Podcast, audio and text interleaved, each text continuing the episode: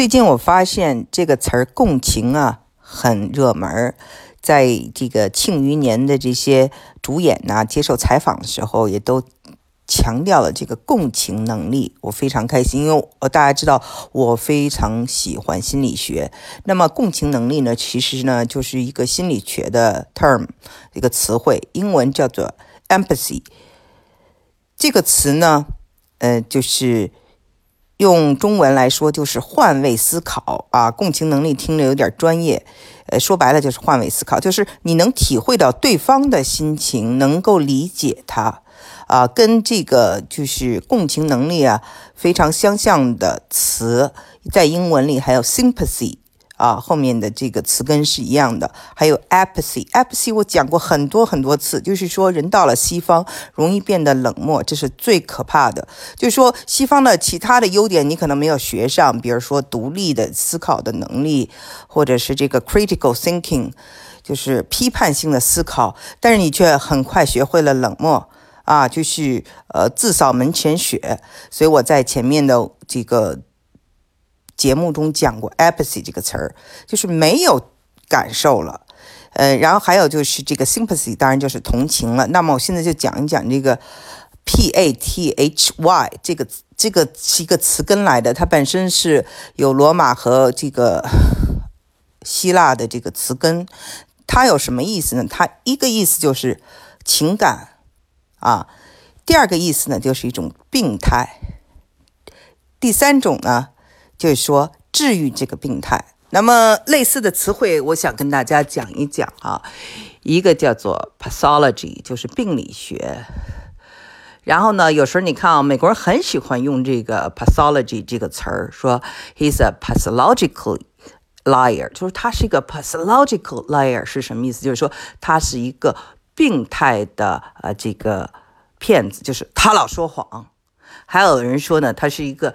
Pathologically optimistic，就是说他非常乐观啊，所以这个我在写作时候也很喜欢用这个词儿。pathology 本身是一个病理学，那么还有一个词呢，就叫做 pathetic。哦，这个人真的很可怜，很可悲，就是这么呃一个意思。我发现了这个西方的文明非常有意思啊，就是跟情感相。对应的都跟病态相对应，啊，记得大家我跟大家讲过这个月亮嘛，啊，这个月亮本身呢，就是我们知道，如果你学这个星象学，就知道月亮座，你的月亮座哈是代表你的情感，然后呢，月亮本身也有发疯的意思，lunatic，对吧？luna 是月亮，那么这个词根也代表，就是说有。这个病态的意思。那么现在我们又找到一个类似的，就是 p a t h y。那么我们回到共情能力 （empathy），就是大家可以读一下亚里士多德的作品。嗯，为什么呢？因为共情能力啊，是可以让人有说服力的一种情商吧，一种也是一种社交能力。你能。设身处地的为别人着想，从他的角度出发，你就更能够说服他。那么，我想跟大家讲讲我的这个共情能力的成长和一些经验，一起分享。我在小的时候呢，做了一个小记者，北京中学中学生通讯社的小记者。那我们在很小时候就可以。采访很多人，那很多人呢，他是名人。我当时呢，在初中嘛，很小，但是我特别喜欢哲学。那个年代嘛，就是呃，采访了很多的哲学家、理论家、美学家。然后我记得特别清楚，就是有一个哲学家跟我谈到了我非常喜欢的，我觉得这个非常浪漫的。呃，叫做智慧的痛苦。后来我就想起了泰戈尔的一句诗，就是“智慧的登峰造极，在于喝醉并止于沦落”。听起来很深奥，但是非常美。那么这个哲学家就跟我讲，为什么是人就是有智慧的痛苦。比如说，作为一个哲学家，他们能看到永恒的东西，能看到未来、过去啊，上下五千年。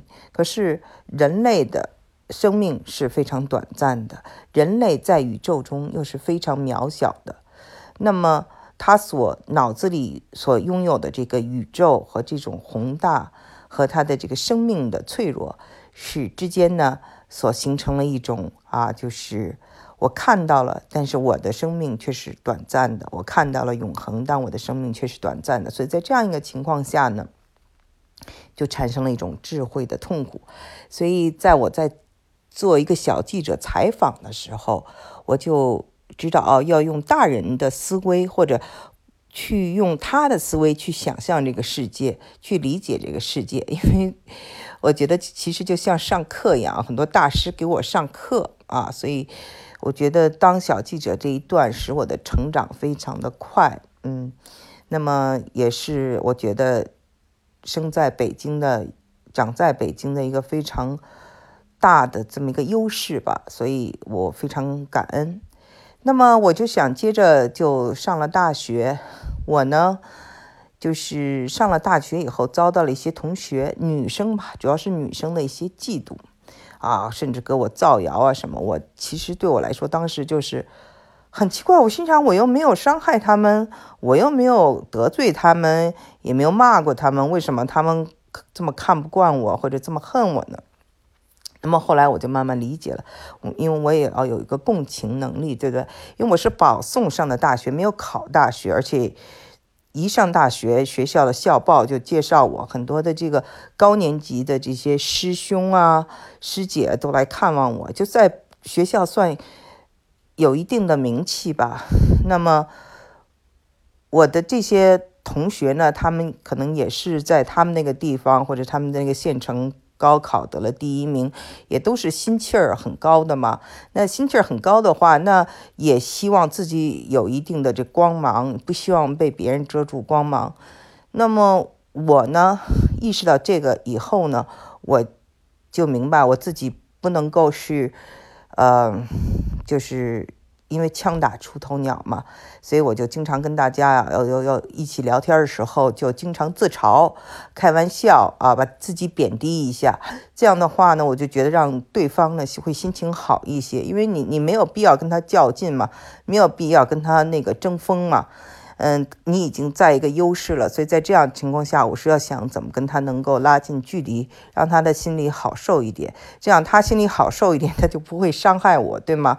因为我没有就是看到他没有不舒服，所以我不会去伤害他，但是他看到我不舒服，他就会伤害我，所以我就是自嘲啊，就是贬低自己啊，呃，这样子开玩笑啊等等，或者去在需要他们帮助的时候给予他们很多的帮助。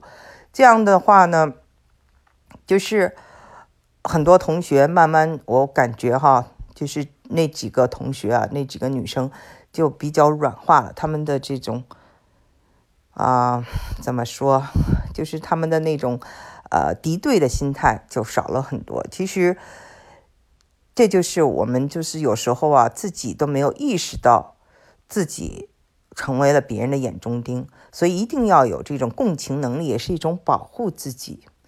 那么，我觉得我现在到了一个这个中年哈，做了一个母亲，我非常关心的就是教育。教育，我觉得最大一点也是共情能力，就是你要用孩子的思维方式去想问题，这样你就很多事情不会生气了，也不会就是跟孩子较劲。啊，跟他发怒、骂他，都不是非常好的一种解决问题的办法，而是通过他的思维，这个年纪的小孩，他们的脑子是在想些什么呢？他们为什么会这样想？这个呢，是我花很多时间做的事情。那么，其实这个 P A T H Y。其实也是 P A T H O 了，它呢就是一个心经，是一个心的修炼。这个情感其实呢就是我们中文中谈到的心，对吧？所以呢，就是很多事情呢，我们要自己的心明白了，一切呢都简单了。那么，我最后想给大家讲一个小例子，就是很多人呢，他们呃雇了阿姨或者雇了保姆，嗯，但是呢，在生活中发发生这样那样的矛盾。我自己呢，因为有三个孩子，所以用了很多年的阿姨。那么非常幸运，我遇到的阿姨都对我的孩子非常的好。那么我想呢，在跟阿姨的相处过程中，能这么的愉快，共情能力呢是非常重要的。首先呢，就是我是真心的感激他们，啊，把他们当自己的亲人一样。所以呢，遇到任何问题都是吃。就是从他们的角度来想问题，他可能，呃，思考了一个一一夜，然后最后呢提出来想啊加工资，嗯，可能也就是加个几百块钱，但是他已经花了很多的心思在想这个问题，对吧？还有的时候呢，就是他呢，嗯，就是去一些场合啊，比如说宴会啊等等，可能会有不习惯的。啊，地方，那这时候我应该怎么处理？还有呢，就是说，一般呢会有遇遇到有的阿姨呢，她非常尊敬男主人，男主人说什么言听计计从，但是对女主人呢，就是有一些啊抵触情绪吧。那么各种情况我都遇到过，呃，越是在这样的情况下呢，越要花更多的力气啊，善待。这些帮助我们的人，尊重他们，让他们感受到人格的尊严，让他们感受到这是家庭里的一员。可能他是一个比孩子的母亲更受关注的这么一位亲人。比如说，我们到现在哈，从美国回到中国，都要去看以前。帮助我们的这些阿姨，孩子们就把他们当做亲人一样，会有法式的这个大餐不去吃，就要去阿姨家跟他们吃她做的打卤面，跟他的小孩小孙子玩上一天。所以呢，他们也就有这样的一种心态，那你就知道他们什么是真心，然后什么是共情能力。设身处地的为这么的这样的这种劳动付出的人，他需要的不仅仅是金钱的回报，他更需要的是尊重。所以呢，我就觉得，一方面你可以说我是幸运的，一方面其实这是一个非常重要的处事的原则。我想说呢，很多人都向往着成功、成名、成家，其实做一个普通人。如果你有人格的魅力，如果你是善对他人，你其实也活得非常有光芒。所以呢，我希望大家在生活中都多多一些换位思考，多一些与人为善。